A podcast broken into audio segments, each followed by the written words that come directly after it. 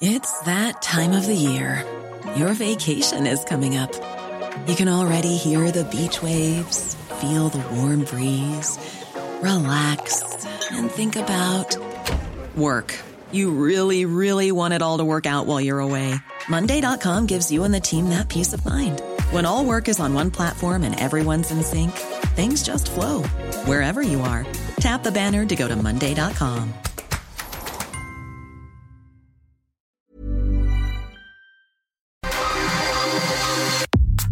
Nada más por convivir. Política, cultura y ocio con Juan Ignacio Zavala y Julio Patán.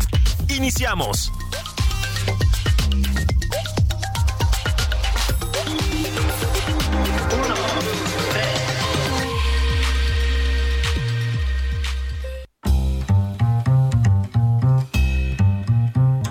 ¿Cómo están sobrinas y sobrinos? Bendiciones. Esto es nada más por convivir. Edición vacacional. Ahí ya les decía yo ayer que platicaba con Sofía Ramírez. Hay gente que está. Pues que tiene suerte, ¿verdad? Y que está de vacaciones. Aquí no, aquí somos obreros de la comunicación y le estamos tallando en la semana de Pascua. Pero ¿saben qué? Está muy bien. Em, hay un eh, anuncio que pasó relativamente desapercibido. Porque bueno, pues este es un país en el que mueren calcinados migrantes, el crimen organizado se apodera de ciudades enteras, hay balaceras, la inversión se va, el empleo no termina de crecer como debe, por lo menos en ciertos estados, y ya saben ustedes, todos estos problemas bien reales, ¿no? Este, el anuncio es que el gobierno de nuestro país determinó que 2023, el presente año, va a ser el año de Francisco Villa.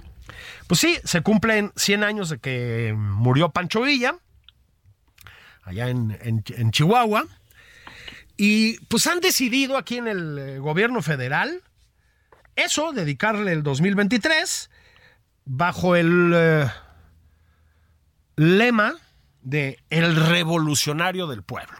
¿A qué voy? Hay, no es nuevo, desde luego, pero hay una... mm, Es una línea, no sé si llamarla, o es muy generoso el término historicista, de reivindicación de Villa y del villismo. De pronto empieza uno a leer ahí a,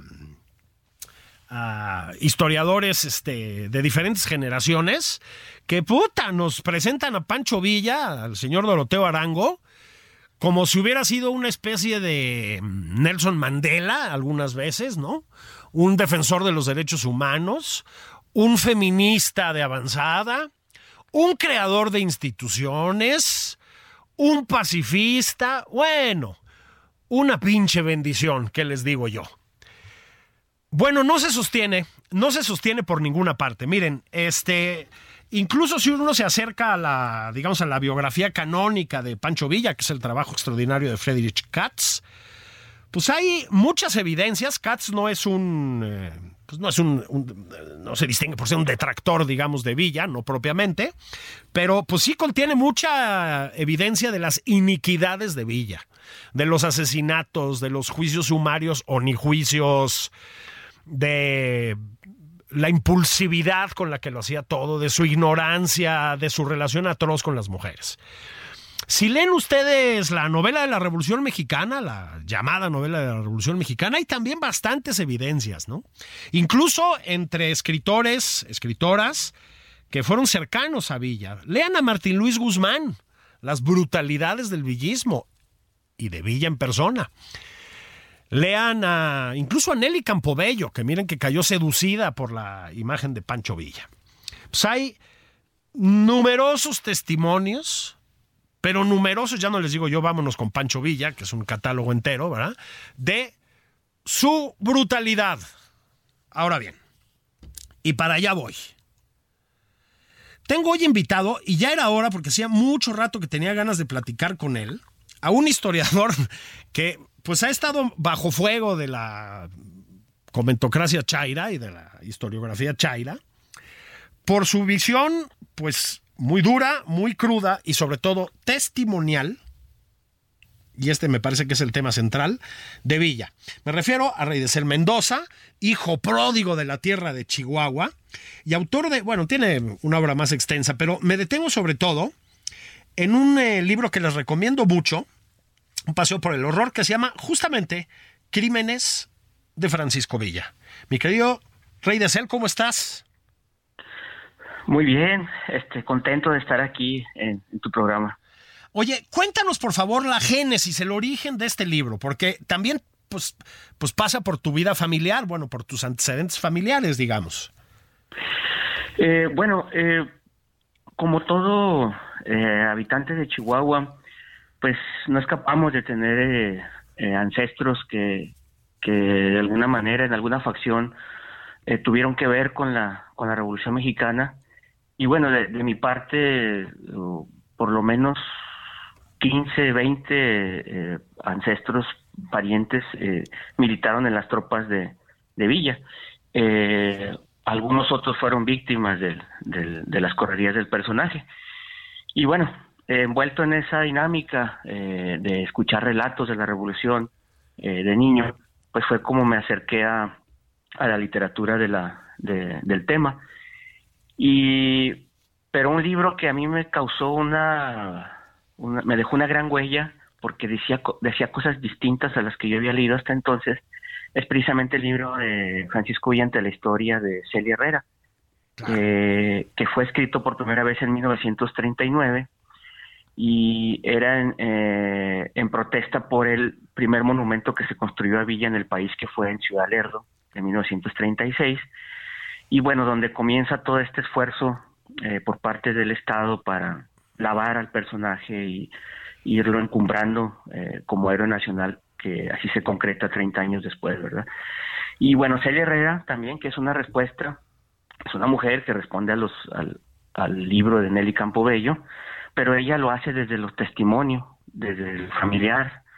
Ella recopila información entre víctimas vivas en esa época, descendientes de esas víctimas, recorre el sur del estado de Chihuahua, el norte de Durango, recogiendo sus testimonios, el suyo propio como descendiente de una familia que había sido prácticamente exterminada por, por Villa y sus hombres. Y bueno, logra esa obra, la publica y bueno, hasta 1999 se publicaron seis ediciones de, ese texto. Y bueno, ese es el que a mí me, me marca a mí y, como historiador pues me nace la idea de ver qué tanto de ese libro era era cierto, ¿no? Era verídico. Y bueno, eso me llevó a seguir los pasos de, doña Celia a través de los, de los pueblos y ciudades que visitó. Y ahora viene ya tu propio libro. A propósito, es un libro, el de Doña Celia, que no, no es tan fácil de conseguir, ¿no? Este, se ha reeditado, circula de alguna manera, pero no goza ni, ni cercanamente de la difusión que ha tenido, bueno, la propia Nelly Campobello, Cartucho, o desde luego Friedrich Katz. Hay un poquito de injusticia histórica también ahí, ¿no te parece? Ah, no, sí, claro. Eh, eh, afortunadamente, hace unos creo que hace un año la familia Herrera autorizó ya que se distribuyera de manera gratuita en, las redes, precisamente por eso, por ese veto que, ha permanecido sobre el libro. Hay una anécdota que me, comentaba la familia Herrera de respecto a Francisco Villante de la historia, que eso sospechaba que Martín Luis Guzmán, eh, cuando era el director de libros de texto gratuito, eh, había mandado quitar eh, los libros de Doña Celia de los, de los aparadores de las librerías cuando recién salió. Entonces, siempre ha habido un esfuerzo eh, desde el Estado, desde los autores que son afines a la, historia oficial, a desprestigiar la obra de Doña Celia. Ni siquiera se han tomado la molestia de, indagar, de, verificar los datos que ella proporciona. El propio Katz comienza a hacerlo eh, etiquetándola como una historiadora, una, una autora que parte del odio, que al personaje, que le etiqueta su trabajo de, leyenda negra, y bueno, en fin, hasta ahora no han dejado de, menospreciar su trabajo, lo cual eh, me parece lo más injusto. Absolutamente. Bueno, y aquí sí ya al rato entramos otra vez a hablar de Villa, de la reivindicación, digamos, de, de, Villa, o el intento de reivindicación por parte del Estado mexicano, del intento de reivindicación por parte del actual gobierno, porque ese es otro tema, ¿no? Este, hubo una especie, ha habido una operación como de lavado de cara ahí bien peculiar. Pero sí tenemos que ir a tu libro, querido Rey de Cel, porque es un libro brutal. Es un libro brutal. Es un libro, ya les decía yo, de testimonios de la brutalidad de, Pancho Villa. A propósito, no hace mucho, Héctor Aguilar Camín te dedicó por lo menos una columna en, en Milenio, muy justa, me parece a mí, muy generosa. Este, pero es un libro único el tuyo en el contexto mexicano. Casi te voy a decir que tiene una, una especie de instinto periodístico. ¿Estarías de acuerdo? Eh, sí, sí, sí estaría de acuerdo con eso. Es una especie de, pues es eso, es un libro que capta testimonios. Ahora bien, ¿de dónde vienen estos testimonios? ¿Cómo empezaste? ¿Cómo, cómo desarrollaste esta investigación? ¿Por qué no nos lo platicas? Ok, eh, bueno, eh, justamente comencé con el libro de, Celia Herrera. Eh, comencé a hacer una lista de los crímenes de los de, que ella denuncia, de las localidades que ella visitó, eh, recuperé los nombres y eh, recorrí esos mismos lugares, esos poblados, esas rancherías, algunas de ellas ya desaparecidas desde aquella época, y comencé a platicar con la con los lugareños. Ellos me fueron eh, encaminando a, los descendientes eh, que vivían o, por ahí en, las localidades o, en las ciudades cercanas. Y bueno, mi primer acercamiento eh, con ellos fue obviamente platicarles que supe de ellos por el libro de Celia Herrera. Claro. les hice una entrevista, algunos de ellos me proporcionaron fotografías, me platicaron quiénes eran, eh, pusimos, les pusimos rostro, les pusimos nombres a esas víctimas. Eh, después de estas entrevistas que, llevamos a cabo, obviamente pues no nos quedamos solo con el testimonio de los, de los descendientes, empezamos a hacer una investigación hemerográfica, eh, los periódicos de la época, lo que se escribió años después, el Excelsior, el Heraldo, este, el Constitucionalista, eh, periódicos mexicanos locales como, como El Correo, El Siglo, eh, periódicos estadounidenses. Eh, sobre todo era muy importante los periódicos de la época porque a veces cuando Villa atacaba estas localidades, estos pueblos, algunas personas que tenían los medios o con los medios que tenían en la mano huían y al cruzar la frontera eh, eran eran este, entrevistados por reporteros, por ejemplo, del Paso Morning Times, del Paso Herald, y muchos de esos testimonios quedaban plasmados en los periódicos. Entonces eso también fue importante para para contextualizar pues eh, eh, los asesinatos o los, los, abusos cometidos por Villa. Entonces esto también se incorpora a los los documentos de, de archivos locales como el de Parral que fue muy importante archivos como el de, el, de Ciudad Juárez, el archivo mm, histórico del general de, Chihuahua, los archivos de Durango, de Defensa Nacional, eh, de Relaciones Exteriores, en el caso de los, de los extranjeros que fueron agraviados por el caudillo, y eh, los reportes militares, los partes de los jefes y oficiales que operaron en Chihuahua persiguiendo a los villistas, eh, en fin, eh, hicimos un, cruce de fuentes eh, que debe ser todo historiador, eh, todo periodista, y bueno, fue así como, como construimos primero la, 39 casos, después aumentó en la segunda edición a 50 casos que escogimos por se sostenían lo suficiente para, para aparecer en el texto. Sí, eso es básicamente lo que... Ese es el proceso, ¿no? Ahora, los, lo que nos cuentas es brutal, porque, a ver, em, si ustedes leen, por ejemplo, la, la, biografía de Villa de Paco Taibo, este... A ver, es un libro con mucho encanto narrativo, el, el de Paco, es, fue un libro muy exitoso, pero la verdad es que terminas de leerlo y dices, puta, pues este era un, un, alma de la caridad. Es decir, pues mató porque no le quedaba de otra, por un afán justiciero, digamos, ¿no? O un afán de justicia, más que justiciero. Te presenta a Villa como, sí, pues un mujeriego, pero un hombre, a final de cuentas, muy respetuoso con las mujeres, bueno, lo que nos cuentas, vamos a empezar si quieres con ese tema de las mujeres. O sea, hizo cosas brutales. O sea, a ver, quemar vivas a mujeres. Es una locura. Era un misógino, vamos a empezar por ahí, ¿no? Sí, no, sí, totalmente de acuerdo. Eh, eh, el asunto es no solo negar los hechos, negarles nombre y rostro a estas víctimas, a estas mujeres, sino ahora ya decir que, bueno, he leído comentarios terribles en base a las lecturas de Taibo y de Salmerón, diciendo que ah, seguramente algo le habrían hecho al, al caudillo y esa es la manera de justificar esas barbaridades.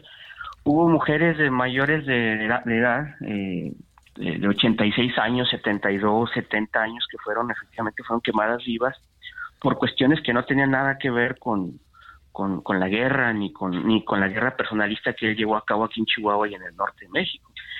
Está el caso de Celsa Caballero, que se negó a entregarle a su hija para que abusara de ella, la mandan un tren a, al paso y, al detener Villa Doña Celsa, eh, y preguntarle por ella, le dice, no te la voy a entregar, eh, ya escapó, decide quemarla viva.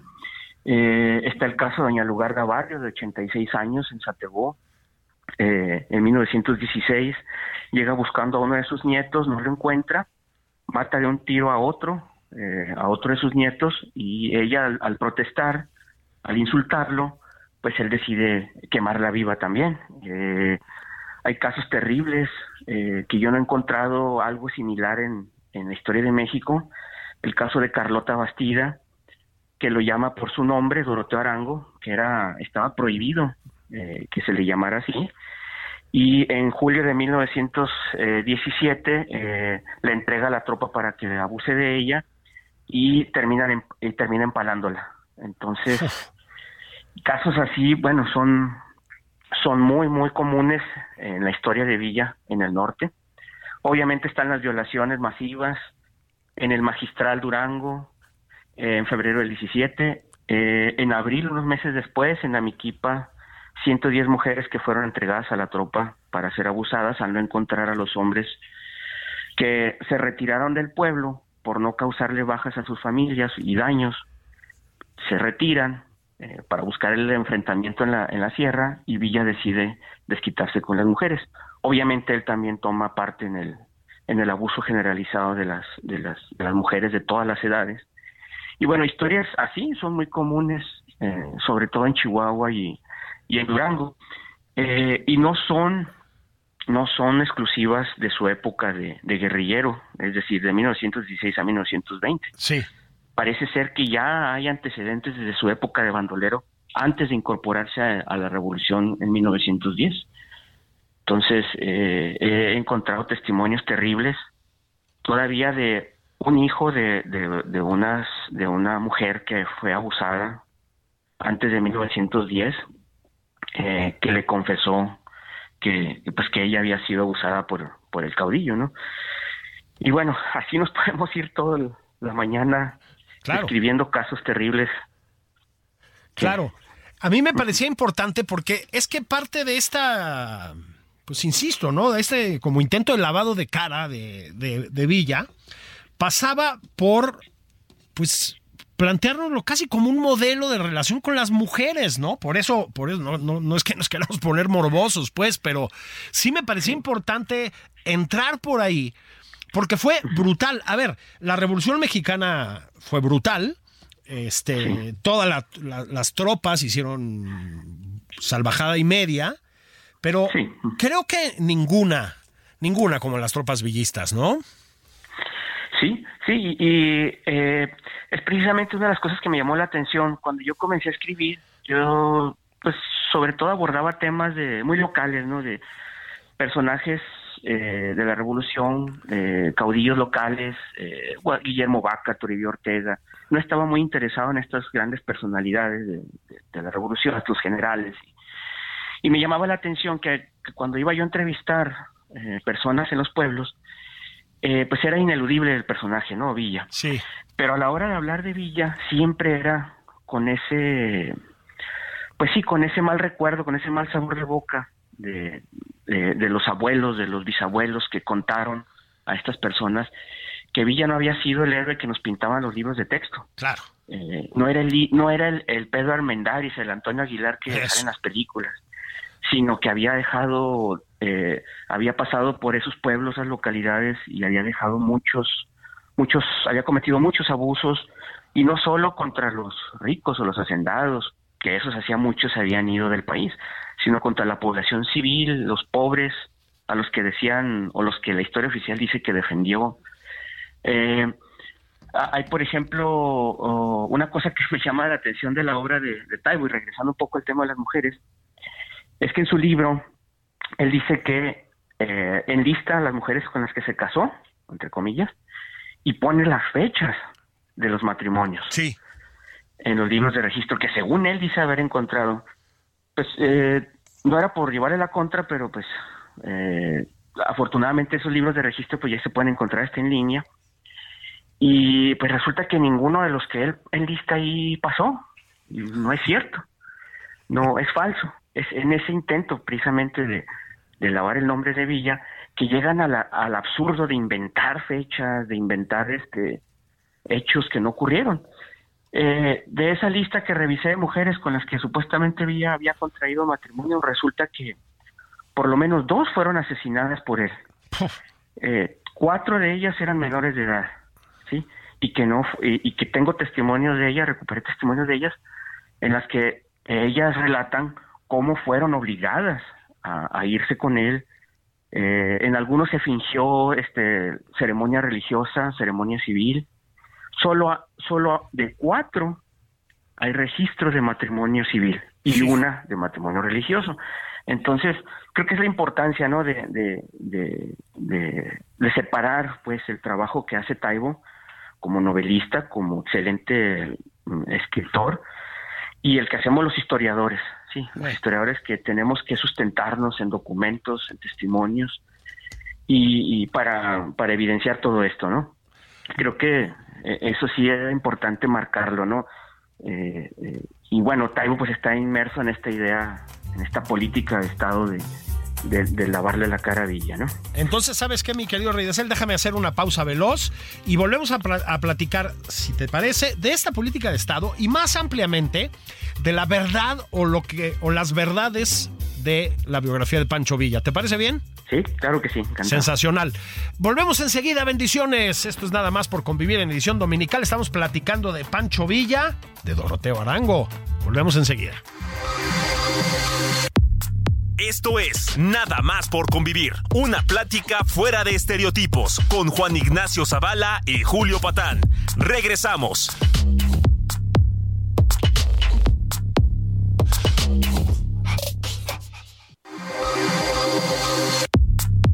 Ya estamos de regreso en Nada más por convivir. Aquí Juan Ignacio Zavala y Julio Patán.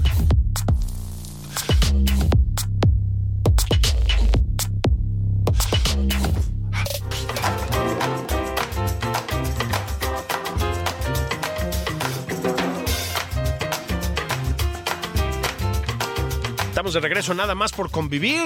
¿Cómo están sobrinas y sobrinos? Estoy platicando con Rey de Cel Mendoza. Tremendo historiador, tremendo historiador de la revolución, tremendo historiador del villismo específicamente, y pues si me permiten que lo diga en estos términos, pues no precisamente el consentido de la cuarta transformación, ¿verdad? No es que esté yo tratando de amarrar navajas, pero es que sí hay una... A ver, hay una... el- el, digámoslo así, el, ya el viejo priismo... eh, hizo un eh, esfuerzo denodado y parcialmente exitoso, yo diría, de transformar a Pancho Villa en una figura viable, ¿no? En términos de la historia de México, una especie de héroe aceptable, ¿no? Bueno, acabó, bueno, ni siquiera, pero dice que acabó en el monumento. Burrow is a furniture company known for timeless design and thoughtful construction and free shipping, and that extends to their outdoor collection. Their outdoor furniture is built to withstand the elements, featuring rust-proof stainless steel hardware, weather-ready teak, and quick-dry foam cushions. For Memorial Day, get 15% off your Burrow purchase at burrow.com slash ACAST and up to 25% off outdoor. That's up to 25% off outdoor furniture at burrow.com slash ACAST. Momento de la revolución, pues, ¿no? Junto con el resto de los héroes revolucionarios, de los caudillos. Luego también descubrimos que tampoco era cierto, pero no importa. Este. Bueno, en esta. En este sexenio, pues se ha. Le han metido esteroides a este intento de reivindicación. De eso estábamos platicando, mi querido Rey de Cel. Y yo quería ir para acá. Hablamos en la primera parte, nos diste varios casos estremecedores de la brutalidad brutalidad de Pancho Villa con las mujeres, las cosas que hizo, ¿no? El abuso de menores, las violaciones tumultuarias, las mujeres quemadas vivas, o sea, el horror de los horrores. ¿Qué te digo yo? O mejor, dímelo tú, ¿qué tal? ¿Qué tal se portaba con las tropas enemigas, por ejemplo? Esa es otra, ¿no? Eh, sí, sí, ese es otro tema eh, que también abordamos en el libro. Este, hablamos obviamente de las víctimas civiles, de las víctimas que fueron los prisioneros de guerra, funcionarios públicos y obviamente hasta los partidarios, ¿no? De, Villa que, de que a la mínima idea de traición, pues eh, los asesinaba. Eh, a los prisioneros de guerra, muchos de ellos en, en su lucha contra el huertismo Está el caso de Nuevo Casas Grandes, en junio de 1913, que eh, se rindieron eh, y fueron asesinados, fueron fusilados eh, en filas de cinco para ahorrar, para ahorrar este, cartuchos, disparándoles en el cráneo. se calcula alrededor de 154 personas que murieron así. Los heridos, obviamente, no gastar, no quisieron gastar más cartuchos y los quemaron vivos. Lo mismo se repite en agosto de ese año en Hacienda de Bustillos también. Más de 200 hombres fueron este, asesinados a tiros y quemados vivos. Eh, en septiembre del 13 también en, en, Durango eh, está el famoso cuento de la fiesta de las balas de Martín Guzmán, eh, que también documentamos, encontramos evidencia de lo que realmente ocurrió ahí y bueno, ahí se calcula alrededor de 150 hombres que fueron asesinados, casados por Rodolfo Fierro, por órdenes de Villa. Y bueno, en el, en el, en el periodo de guerrillero de 1916 había otro personaje macabro que se llamaba Baudelio Uribe, era un aficionado al toreo y carnicero y que se dedicaba a mutilarle las orejas a los prisioneros, les arrancaba la nariz, les ponía iniciales de Venustiano Carranza en la frente como si fueran reses, les cortaban las plantas de los pies y todo esto obviamente pues avalado y ah, este por por Villa, por su jefe, ¿no? Y bueno, recordemos que Baudelio Uribe también este este matón que es era todavía más siniestro creo yo que Fierro. Ah, sí, tanto así. Sí, fue mm. el que eh, el ejecutor material del asesinato de más de 90 mujeres y sus hijos el, en, cerca de la estación ferroviaria en Camargo el 12 de diciembre de 1916. Él es el ejecutor material de, ese asesinato ordenado por Villa. Eh, el, hay otros personajes, por ejemplo, Manuel Chino Banda también, que, que él no, no, no asesinaba prisioneros, él asesinaba a voluntarios, a, soldados villistas que se quedaban atrás a la hora de atacar. Francisco L. Urquizo eh, entrevista a ese señor Manuel Banda eh, eh, unos durante la Revolución y años después en uno de sus trabajos publica la entrevista donde habla que él confiesa que había matado más villistas, más colegas de él que, que enemigos. Montaba una motocicleta que recorría las líneas villistas y el que se quedaba atrás él lo, ametrallaba. Y bueno, así hay historias, hay cientos de historias eh, documentadas al respecto, ¿no? Al, estilo del Ejército Rojo, ¿no? Fíjate que estabas hablando de, de, Martín Luis Guzmán. Em, yo creo que Martín Luis Guzmán es probablemente es el, el mayor prosista de la historia de México, uno de ellos. Em, es un eh, hombre con una, un instinto también periodístico brutal y testimonial. Em, la sombra del caudillo, que no tiene que ver con esto, es una obra maestra. El águila y la serpiente está llena también de testimonios propios de su relación con Villa. Es bien extraña, ¿no? Porque em, digamos, terminó siendo muy cercano a Villa, luego escapó de Villa, porque Villa pues lo iba a pasar por las armas o lo pudo haber pasado por las armas fácilmente, y al final, sin embargo, reivindica hasta cierto punto eh, a la figura de Villa, pero, y allá voy, Em, al que no reivindica ni tantito es a Rodolfo Fierro, ¿no? Ya que estamos hablando de este personaje. El, relato del que nos habla Rey de Cel, la fiesta de las balas en El Águila y la Serpiente, es una locura, ¿no? Es. Eh, personalmente Fierro, pistola en mano, así tal cual, ejecuta uno tras otro a todos estos prisioneros de los que acaba, de hablar eh, Rey de Cel, al punto decían de que se le quedaba ya engarrotado el dedo, ¿no? De jalar el gatillo. Es una cosa verdaderamente enloquecida.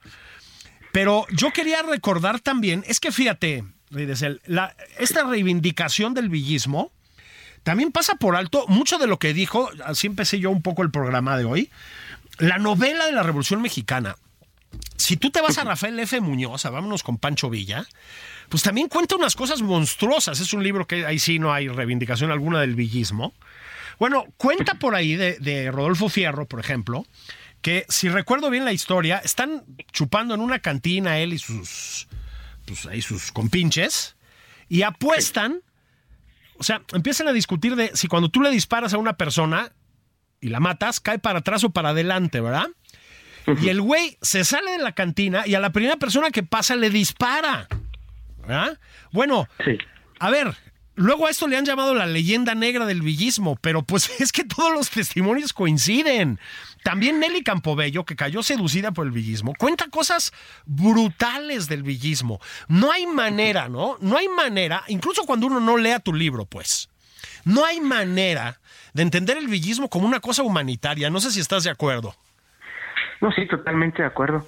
Y por ejemplo, e, e, ese relato de, Rafael F. Muñoz es probable que no haya ocurrido en el contexto que él lo, él lo relata. Así es. Pero lo que sí te puedo decir es que esa víctima sí existió y se llamaba Carlos Vela, era un ferrocarrilero. Eh, Fierro salió de una cantina aquí en la colonia Santo Niño.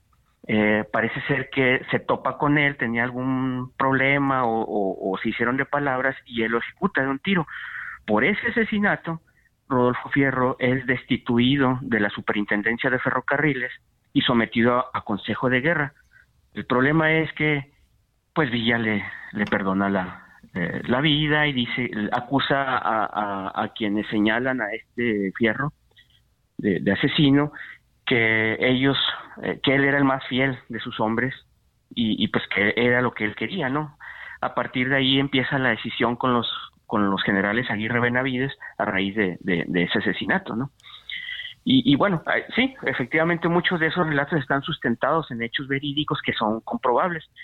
Eh, en la fiesta de las balas, por ejemplo, eh, recuperamos testimonios de, de personas que sobrevivieron y que huyeron a, Zacatecas primero y después a la Ciudad de México. Entonces, eh, sí hay mucho de verdad en, los, en esos relatos que se recuperan de la literatura. Fíjate que la otra idea en torno a Pancho Villa es que fue un gran líder militar. Ya sabes, ¿no? Toda esta cosa de este que era como Atila con la división del norte y que fue el único que se permitió invadir a los Estados Unidos, cosa que es una tontería, ¿no? No fue eso lo que hizo, por supuesto. A ver, Álvaro Obregón le puso un repaso en las batallas del Bajío también no fue tan gran líder militar, ¿no? Perdón que estemos tan escépticos, pero tampoco es así, ¿no? Sí, no, tampoco este, recordemos que Obregón pues eh, murió invicto eh, en su carrera militar, nunca tuvo una derrota. Eh, Villa, en cambio, en sus inicios en 1911 aquí en, Chihuahua, en el maderismo, es, es uno de los eh, caudillos locales que más derrotas tiene. además, su derrota en el Bajío se debe a esa forma casi primitiva de lanzar a sus hombres contra, contra trincheras modernas, contra ametralladoras, estas famosas cargas de caballería. Que, que pues no podían haber funcionado en otro momento, pero no en ese, y menos frente a Obregón. E, este mito de los cartuchos, de que las, las balas de, de madera, es, es una tontería absoluta, ¿no? Son pretextos que se fueron inventando en, en, esta idea de lavarle no solo la cara, sino la trayectoria al, personaje. Y, y, sí, efectivamente, no era el, era, era, era muy buen guerrillero, era bueno para emboscar, era bueno en terreno mm, pedregoso, era, era, pero no es lo mismo a encabezar a grandes ejércitos, ¿no?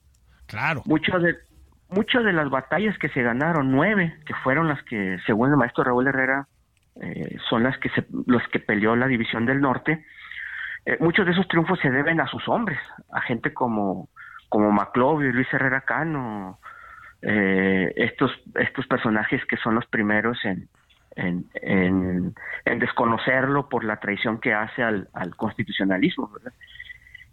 muchas de esas batallas como la de Tierra Blanca, como la la, toma de Ciudad Juárez en, 1913, que le ganó una gran reputación en la prensa estadounidense, eh, fueron ganadas por algunos de estos hombres, ¿no? Cuando él ya había ordenado la retirada, por ejemplo en Tierra Blanca, los Herrera ordenan una, una carga y toman, rompen las líneas federales y logran tomar, este, eh, eh, derrotar a los estados, perdón, a los, a los huertistas, ¿no?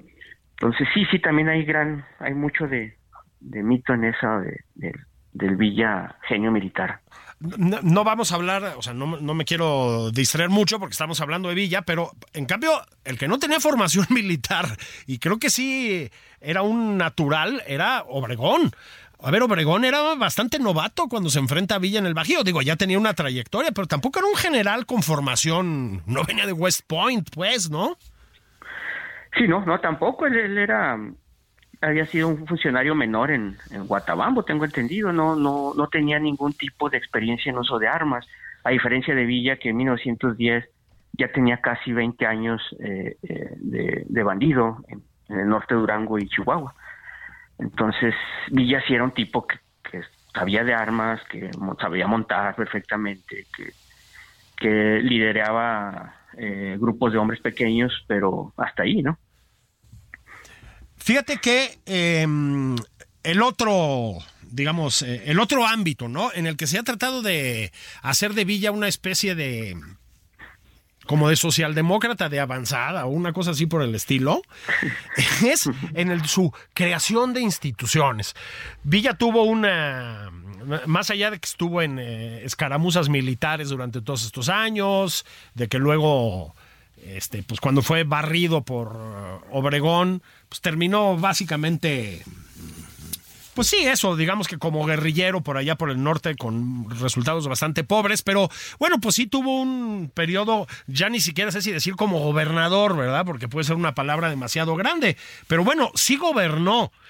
Y bueno, te lo ponen como si hubiera construido Noruega, ¿no? Él sí. Eso tampoco es cierto, ¿no? Eh, no, tampoco. eh, escribí un ensayo, se llama El mito de las 50 escuelas, en la educación pública en Chihuahua entre 1913 y 1915, que es precisamente el periodo eh, en el que el villismo gobernó el Estado. Villa duró alrededor de un mes, un mes y medio como gobernador provisional, eh, tomó, mm, dictó algunas medidas populistas, podríamos decirle, que terminaron dejando al, a la ciudad, al Estado sin carnes, sin escuelas. Y, bueno, ese es otro de los mitos de, Villa, ¿no? el, Villa Educador, eh, que han hecho tanto a la, con eso. Eh, investigamos en los archivos eh, de educación, en el archivo de concentración del Estado, testimonios de la época, en reportajes, y pues nunca encontramos esas famosas 50 escuelas que tanto pregona Taibo, ¿no? Eh, e-, esa, esa leyenda nace con John Reed, era un corresponsal del Metropolitan Magazine y del New York World. Y entre noviembre del 13 y el 14, y abril del 14, perdón, estuvo en Chihuahua. Y en el primer reportaje que se publica eh, casi un año después, él habla de que Villa había establecido 100 escuelas solo en la ciudad de Chihuahua. Aunque ya después, cuando se publica el libro, por alguna razón que no me expliqué yo, la bajan a 50. El asunto es cuando uno contrasta esas versiones periodísticas sin sustento, como son las de John Reed, frente a los datos duros que nos dan los informes de gobierno de los propios villistas y los posteriores, es que cuando Villa toma el poder en 1913, había cerca de 200 escuelas en, el estado y en, para finales de año son 140. Hmm. Aquí en la ciudad de Chihuahua había 18 y para el final el gobierno villista había, había 13. O sea, no solamente no se construyen escuelas, sino que desaparecen. Fíjate.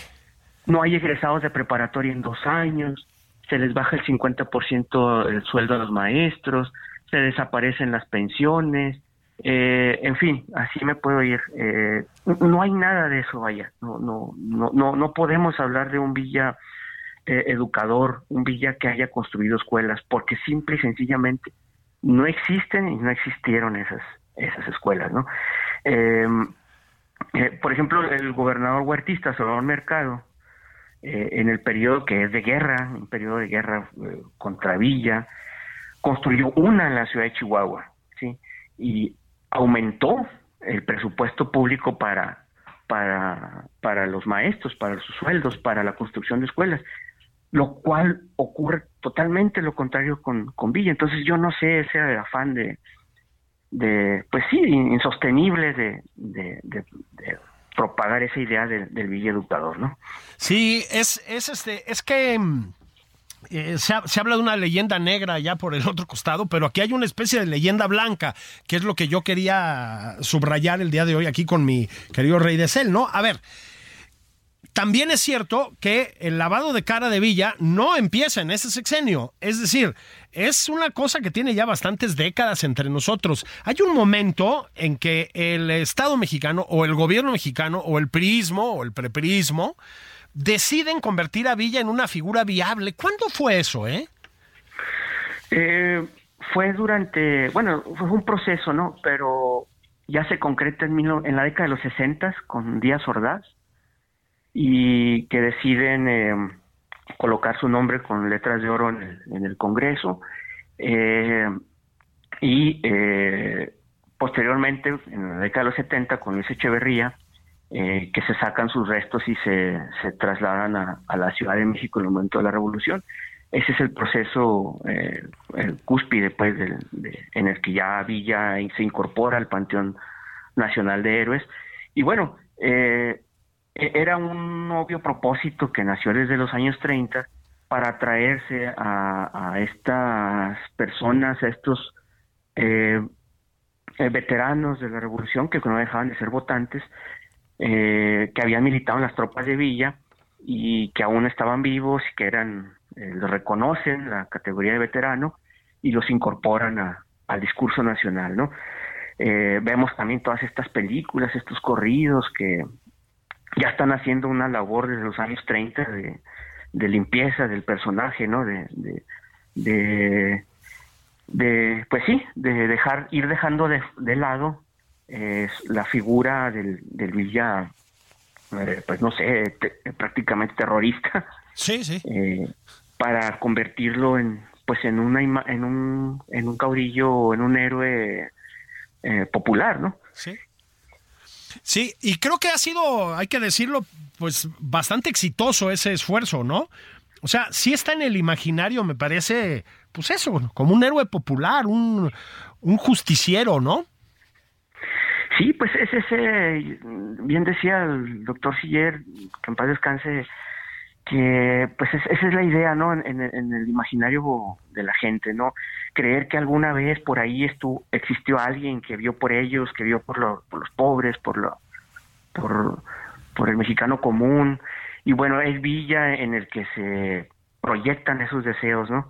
Eh, esa imagen del justiciero social, del, del, del del que vio por, por, por los pobres mexicanos y en fin, pero pues que no deja de ser una construcción, ¿no? un, un mito, es un personaje eh, construido con a base de leyendas, dejando de fuera las evidencias, dejando de, de lado los nombres, los rostros de las personas que sufrieron sus excesos, ¿no? En, en, en, el ánimo de, de, de utilizar a Villa como, pues como una herramienta de control, diría yo, ¿no? Es una operación, ya les no sé si una operación es la palabra, ¿verdad? Pero digamos, es, es una, una, especie de impulso, sí, este, historicista, que tiene sus paralelos en otros países y con otras figuras, ¿eh? O sea, el Che Guevara en Cuba, a ver, o sea, el Che Guevara era un gatillero, era un sociópata, se dedicó a ejecutar gente, fracasó en básicamente todo lo que hizo, salvo en ganar la revolución o el levantamiento con Fidel Castro. Murió joven, fracasando en Bolivia, y sin embargo, pues es muy difícil luchar contra el mito, ¿no? Oye, Rey de Cel, déjame preguntarte una cosa muy importante. ¿Dónde puede conseguir la gente tu libro? Oh, eh, eh, los libros eh, que hemos escrito están todos a disposición en Amazon, amazon.com o en amazon.com.mx en formato Kindle o en, físico, ahí les pueden encontrar.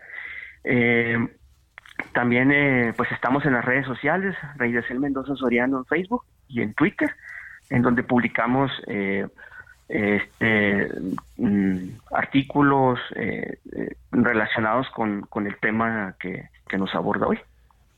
Vale muchísimo la pena leer a este caballero, créanmelo. Eh, su percepción de la Revolución Mexicana en general y del villismo en particular y de Villa más en lo particular va a cambiar sustancialmente. Es una lectura dura porque lo que se lee pues es de verdad una consecución de horrores, no hay otra manera de decirlo, es eh, la violencia desatada de un hombre pues que estaba verdaderamente muy mal. Pero es necesario, es necesario revisar nuestro pasado de esta manera y es necesario contrarrestar las tendencias a crear eh, figuras de bronce en la historia. Te mando un abrazo muy grande hasta Chihuahua. Muchas gracias por esta plática. Muchísimas gracias, un gustazo estar aquí y bueno, esperemos no sea la última vez. Seguro que no. Un abrazo grande. Oigan, y también para ustedes un abrazo grande. Eh, insisto, lean, lean también, pero siempre con, digamos, el filtro del escepticismo a los grandes narradores que nos dio la Revolución Mexicana.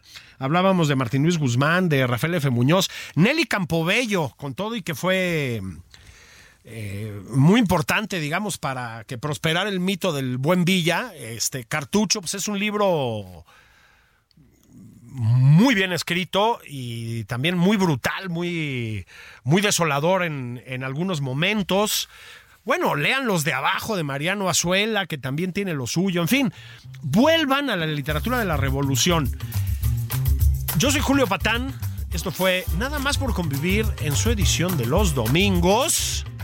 Pórtenseme bien en la semana. Nos escuchamos el sábado que viene. O no, nos escuchamos en la semana porque ya ven que hay muchas maneras de hacerlo. Píquenle a la liga y participen. Un abrazo, muchas gracias por estar aquí. Pórtense como es debido.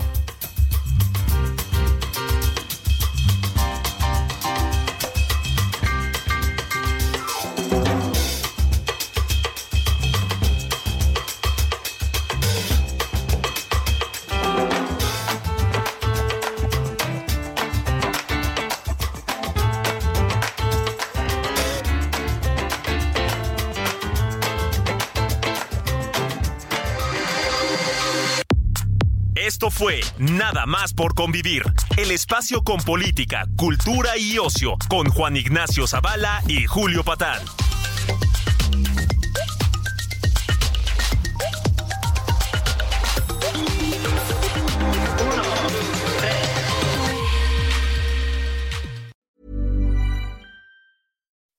When you make decisions for your company, you look for the no-brainers. If you have a lot of mailing to do, stamps.com is the ultimate no brainer. Use the stamps.com mobile app to mail everything you need to keep your business running with up to 89% off USPS and UPS. Make the same no brainer decision as over 1 million other businesses with stamps.com. Use code PROGRAM for a special offer. That's stamps.com code PROGRAM.